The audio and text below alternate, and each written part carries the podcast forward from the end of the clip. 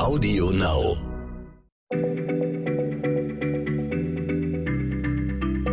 Schneller Schlau, der kurze Wissenspodcast von PM.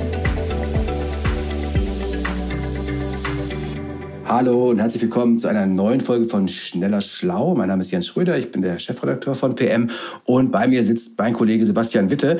Und Sebastian, du bist ja eine echte Urgewalt im Urgewalten erklären. Du kannst das richtig gut. Deswegen habe ich heute eine Urgewalt, die ich von dir gerne erläutert bekommen möchte, nämlich eine Urgewalt, die uns Menschen seit jeher fasziniert und manchmal auch verschreckt, nämlich Blitze. Da denken ja viele, das ist so ein geläufiges äh, Wetterphänomen, das müsste eigentlich alles bekannt sein. Aber du sagst, Blitze bergen immer noch viele Rätsel, richtig? Ja, hallo Jens erstmal. Ähm, ja, Blitze, die sind so eines dieser Beispiele für Naturphänomene, die letztendlich umso geheimnisvoller erscheinen, je intensiver man sich mit ihnen beschäftigt. Aber du hast natürlich recht, äh, Gewitter werden seit Jahrhunderten erforscht, vieles ist bekannt, unser Wissen ist da immer weiter angewachsen. Ähm, spätestens seit Mitte des 18. Jahrhunderts kann man sagen um ganz genau zu sein, schon 1752 ähm, hat sich kein geringerer als Benjamin Franklin ähm, mit der Natur der Blitze beschäftigt. Eigentlich ist das ein Politiker, oder? Ja, genau, aber auch Naturforscher gewesen, Gründervater der USA. Und ah, genau, ja über den heißt es, dass er ein ziemlich gewagtes Experiment äh, angestellt haben soll. Und zwar hat er sich auf ein Feld in Pennsylvania begeben und einen Drachen mit einer Metallspitze unter einer Gewitterwolke kreisen lassen. Und klar, was passiert? Irgendwann schlägt dann also ein Blitz in diese Drachenspitze, ein Strom rast die regennasse Schnur hinab in einen Schlüssel, äh, so den will er da unten am Ende der Schnur befestigt haben. Und als der Schlüssel nun in Bodennähe gerät, schlagen auf einmal Funken aus ihm heraus. Und das ist so für Franklin der Nachweis, dass es sich bei Blitzen, na um was? Um Elektrizität handelt. Ah, und das war vorher tatsächlich so noch nicht bekannt. Klar, wie wir es auch rausgefunden haben in der Zeit vor Franklin. Aber muss man vielleicht an der Stelle sagen, liebe Kinder und liebe Erwachsene, ein lebensgefährliches Experiment, das Franklin da offensichtlich gemacht hat, das wir hier nicht zur Nachahmung empfehlen wollen. Absolut. Ehrlich gesagt, ist es auch gar nicht so sicher, ob Franklin das Experiment tatsächlich durchgeführt hat. Also er selbst berichtet davon, Augenzeugen gibt es nicht wirklich. Manche Kritiker meinen, das habe eher in seinem Kopf stattgefunden. Aber mal unabhängig davon, seine Schlussfolgerung, die stimmt natürlich. Wissen wir heute, Blitze sind nichts anderes letztlich als ein starker elektrischer Strom, der zwischen Wolke und Boden fließt. Oder auch zwischen verschiedenen Bereichen innerhalb einer Wolke. Ah, okay, das ist ja schon mal interessant. Also ich dachte immer, Blitze kommen immer von oben auf den Boden runter, aber manche erreichen den Boden also gar nicht. Habe ich das richtig verstanden? Ja, ja, genau. Und um genau zu sein, sogar drei Viertel aller Blitze, die entladen sich innerhalb von Wolken oder auch in, in noch viel höheren Atmosphärenschichten. Also da, das, das sind dann Blitze von oft sehr fantastischer Gestalt. Die sehen dann aus wie blaue Lichtfontänen, andere wie rote Riesenbäume. Äh, Leuchtringe gibt's da. Man hat tolle Fotos schon schießen können. Blitze, die dann mehr als 500 Kilometer Durchmesser erreichen. Die, die Hälfte der Bundesrepublik Deutschland, so, so groß sind diese Blitze, ja? Ja, ja, die gigantische Entladung und äh, manche, die, die wachsen dann bis zu 70 Kilometer hoch äh, in die Atmosphäre und dort vermuten Forscher dann auch den Ursprung dieser Blitzerscheinung, also im Grunde an der Grenze zum All, wenn man so will, wo eben ständig enorm energiereiche kosmische Partikel auf die Atmosphäre treffen. Ähm, aber da ist tatsächlich noch vieles ungeklärt. Okay, das sind jetzt die Blitze ganz weit oben äh, an, an der Grenze zum All, aber lass uns mal zurück äh, auf die Erde kommen da gibt es doch wahrscheinlich schon eine grobe Vorstellung mindestens, wie so ein Blitz bei so einem normalo äh, äh, Sommergewitter entsteht, oder? Ja, die gibt's, äh, aber du wirst staunen, obwohl es ständig irgendwo blitzt auf der Erde, also schätzungsweise 100 Mal pro Sekunde tatsächlich, ist so der ganz genaue Vorgang äh, noch immer gar nicht bis ins Letzte geklärt. Klar, also damit es zu einem elektrischen Strom kommt, der nun zwischen Wolke und Boden fließt, muss sich eine starke elektrische Spannung zwischen Himmel und Erde aufgebaut haben. Das ist klar. Und, und so eine Spannung entsteht dann typischerweise bei einem Gewitter oder vor einem Gewitter oder wie? Hm, ja, also die gängige Theorie, die geht dann wie folgt. Also man, man muss dazu wissen, Gewitterwolken, die bestehen aus Unmengen kleiner Eiskristalle und Wassertröpfchen. Und zudem herrscht in so einer Wolke ein enorm starker Aufwind. So, und der treibt nun die leichteren Eiskristalle nach oben, während die etwas schwereren Wassertropfen in den unteren Teil der Wolke fallen. Und dabei kommt es zu einer sogenannten Ladungstrennung. Also was man anschaulich darunter versteht, ist Folgendes. Eiskristalle und Wassertropfen, die rauschen also mit hohem Tempo aneinander vorbei und reiben sich dabei äh, so heftig, dass nun Elektronen der Eiskristalle von Atomen der nach unten fallenden Wassertropfen förmlich mitgerissen werden. Ja, und dann klauen denen die Elektronen. Ja, genau. Und das führt eben dazu, dass immer mehr negative Ladungen herabsinken, sodass sich der untere Teil der Wolke also mit der Zeit stark negativ auflädt. Okay, das, das verstehe ich soweit. Die Thermik innerhalb einer Wolke führt also dazu, dass sich negative Ladungen an der Wolkenunterseite konzentrieren. Elektronen werden da runtergerissen von den Wassertröpfchen.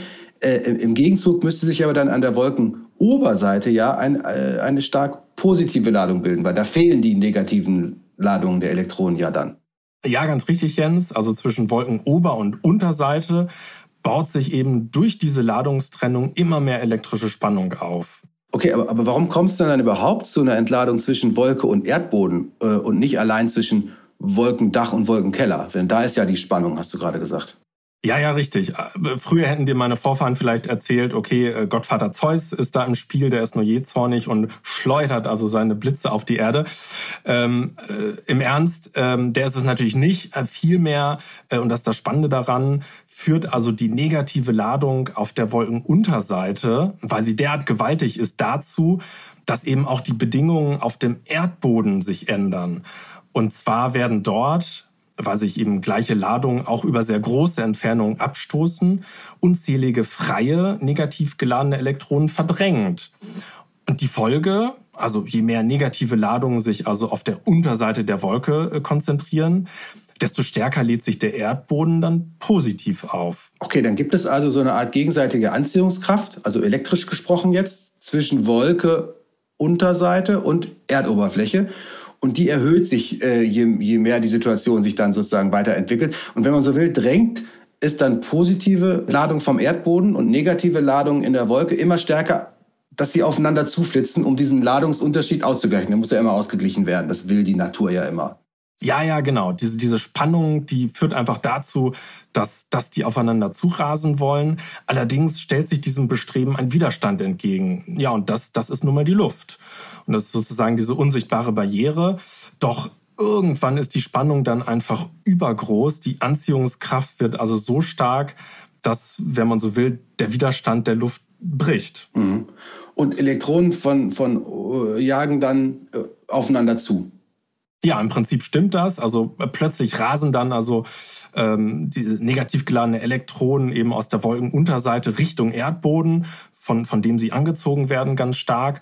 Und dabei prallen sie eben mit Molekülen aus der Luft zusammen und bewirken, dass die Luft nun elektrischen Strom leitet. Also Physiker sprechen davon, dass die Luft ionisiert wird.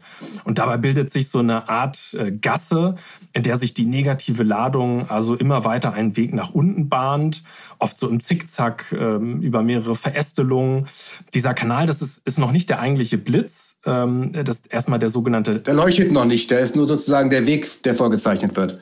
Ja, genau. Also diesen Blitz, äh, man sagt auch der Leitblitz, den siehst du noch gar nicht. Ähm, der, der bahnt sich quasi erstmal den Weg von oben nach unten. Und gleichzeitig kommen diesem Leitblitz aber auch ähnliche Entladungen vom Boden entgegen, also insbesondere von hohen Erhebungen, Bäumen, Türmen und die züngeln sozusagen von der anderen Seite. Man spricht auch von Fangladung und ähm, mit diesen will sich dann der Leitblitz zusammenschließen. Okay, und deshalb trifft der Blitz äh, so, solche Objekte, hohe Türme und so weiter ganz besonders häufig, weil dort von dort die Fangladungen nach oben zucken. Ja, genau, genau. Einfach beide Kanäle wollen sich vereinigen und von diesen höheren äh, Objekten gehen dann eben diese Fangentladungen aus. Und sobald dann also zwischen Wolke und Grund eine durchgehende Verbindung hergestellt ist, ja, dann äh, sozusagen, dann kommt es zum Kurzschluss.